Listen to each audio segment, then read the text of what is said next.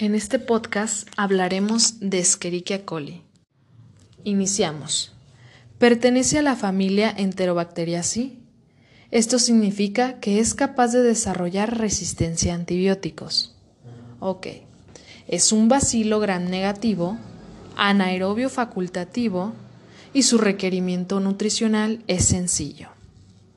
Es catalasa positiva, oxidasa negativa y tiene fermentadores como lo es glucosa y los nitratos. También los lipopolisacáridos termoestables son el principal antígeno de la pared celular y están conformados por polisacáridos externos somáticos o por un núcleo polisacárido y lípido A. Ok. Y hablando específicamente, nosotros ya conocemos que forma parte de la flora bacteriana y puede ser móvil o inmóvil. También es sensible a la desecación y posee un número de adhesinas específicas, las cuales son antígenos del factor de colonización, fibrias de adherencia y agregación, pili de forma de ACES o abreviado BFP, pili-P, ¿Qué significa que estos son patógenos urológicos. Y también tenemos a la proteína IPA, que es el antígeno del plásmido invasivo. Estos permiten permanecer en el tracto urinario y el digestivo, al eliminar el efecto de arrastre de la micción y la peristaltis. También otro factor de virulencia son las variaciones de las endotoxinas, las cuales es Shiga, 1 y 2, la termoestable AB, termolábil 1 y 2, que la 1 puede ser semejante del cólera, y la hemolicina H1 y A. Nosotros ya sabemos que las infecciones, la mayoría de ellas son endógenas, sin embargo, las gastroentéricas son exógenas. Ok. La patogenia de las infecciones entéricas van a iniciar con ingesta de agua contaminada o comida puede ser, dando acceso a la barrera intestinal, de las cuales la enterotoxigénica y la enteroinvasiva son sensibles al ácido gástrico y la enterohemorrágica se va a conocer por una enfermedad autolimitada, pero hay un número significativo de niños y adultos mayores que pueden desarrollar síndrome hemolítico urémico y púrpura trombocitopénica trombótica.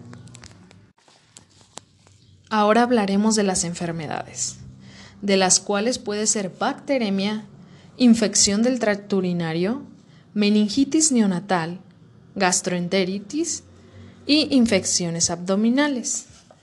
Primero, la bacteremia. Ya sabemos que es de coco gram negativo y es la más frecuente aislada en Estados Unidos.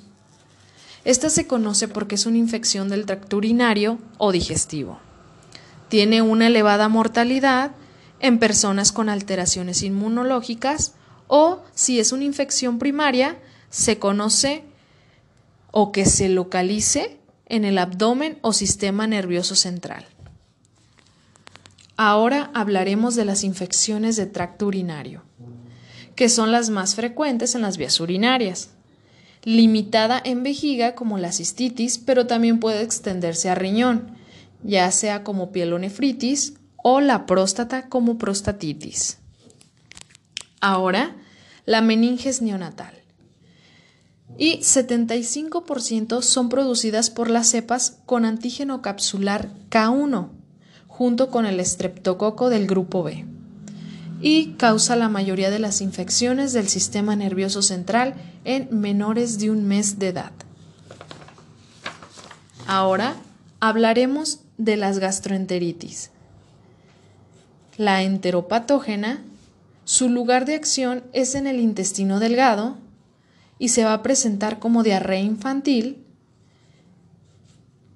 en países subdesarrollados y lo que va a presentar el paciente es diarrea acuosa, vómito, heces no sanguinolentas principalmente en áreas urbanas, Y su patogenia va a ser una destrucción de las microvellosidades en los enterocitos mediado por un plásmido. Y lo que va a ocasionar es mala absorción y la diarrea. Y la enterotoxigénica, que el lugar de acción también es, también, perdón, es en el intestino delgado, va a presentarse como una, como una diarrea viajera o infantil. También es en países subdesarrollados y se conoce por diarrea acuosa, vómito, espasmos abdominales, náusea y fiebre. Esto es por el consumo de agua con heces fecales. Tiene una incubación perdón, de 1 a 2 días y una duración de 3 a 4 días.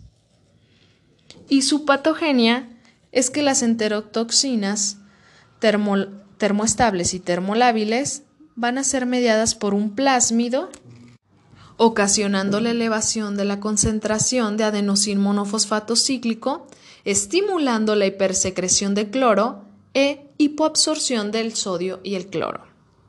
Y también estimula la secreción de las prostaglandinas y disminuye las células calciformes en el, en el intestino. Y la enterohemorrágica, el lugar de acción es en el intestino grueso, se va a presentar como una diarrea inicialmente acuosa y se va a volver sanguinolenta, que es conocida como una colitis hemorrágica. Va a presentar espasmos abdominales y puede progresar a síndrome hemolítico urémico. Esto es producido por carne mal cocida, leche no pasteurizada y vegetales crudos, con un periodo de incubación de 1 a 2 días y duración de 7 a 10 días. Su patogenia es más que nada mediada por la toxina Shiga, que interrumpe la síntesis de la proteína, ocasionando o provocando la mala absorción. Ahora hablaremos de la enteroinvasiva.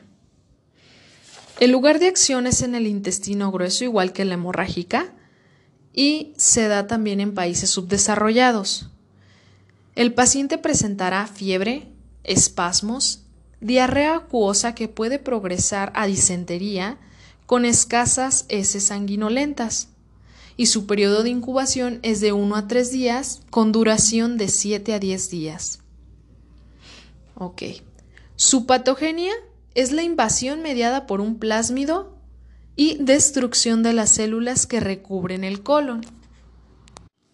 Y perdón. Y en la enteroagregativa, el lugar de acción es en el intestino delgado y va a causar diarrea infantil o del viajero, también en países subdesarrollados, presentando diarrea acuosa persistente, vómito, deshidratación, febrícula y mala nutrición. El reservorio se desconoce, sin embargo se ha observado que se puede aislar en agua y salsas. Su patogenia es la adherencia mediada por un plásmido, conocido como ladrillos apilados, con acortamiento de vellosidades, infiltración mononuclear, hemorragia y disminución de la absorción de líquidos y en la difusamente adherente, el lugar de acción es en el intestino delgado. Esta va a ser una diarrea de manera persistente en mayores de 18 meses de edad. La patogenia es una colonización mediada por genes cromosómicos y por plásmidos. Y en la infección intraabdominales van a estar asociadas a perforaciones intestinales. Y ahora hablaremos un poquito del diagnóstico. Este se puede hacer por medio de lisa o cultivo en agar myconki con sorbitol. Este se hace para la identificación de la enterohemorrágica. Bueno, hablando de tratamiento, tenemos el primario, que va a ser reposición y mantenimiento de líquidos y electrolitos, ya sea vía oral y en los neonatos con leche materna o los lactantes. Esto va a ser acompañado de suplemento de zinc en lugares subdesarrollados. Y ya si te llega un paciente y le quieres dar manejo de antibiótico y tu paciente es menor a 5 años y tiene la enterotoxigénica, le darás acitromicina. Pero si tiene la enterohemorrágica, se le dará cefexime o acitromicina. Y si es un adulto, es ciprofloxacino durante tres días. Y debes saber a qué pacientes no se le debe administrar antibiótico. Son en pacientes que tienen la enteroagregativa o si la cepa productora de la toxina Shiga. Y es importante evitar los antiperistálticos en personas que tengan la enterohemorrágica. Esto es porque tienen mayor riesgo de desarrollar síndrome hemolítico urémico en los pacientes que presentan gastroenteritis por la enterohemorrágica. Y como prevención es las medidas de higiene en la preparación de los alimentos.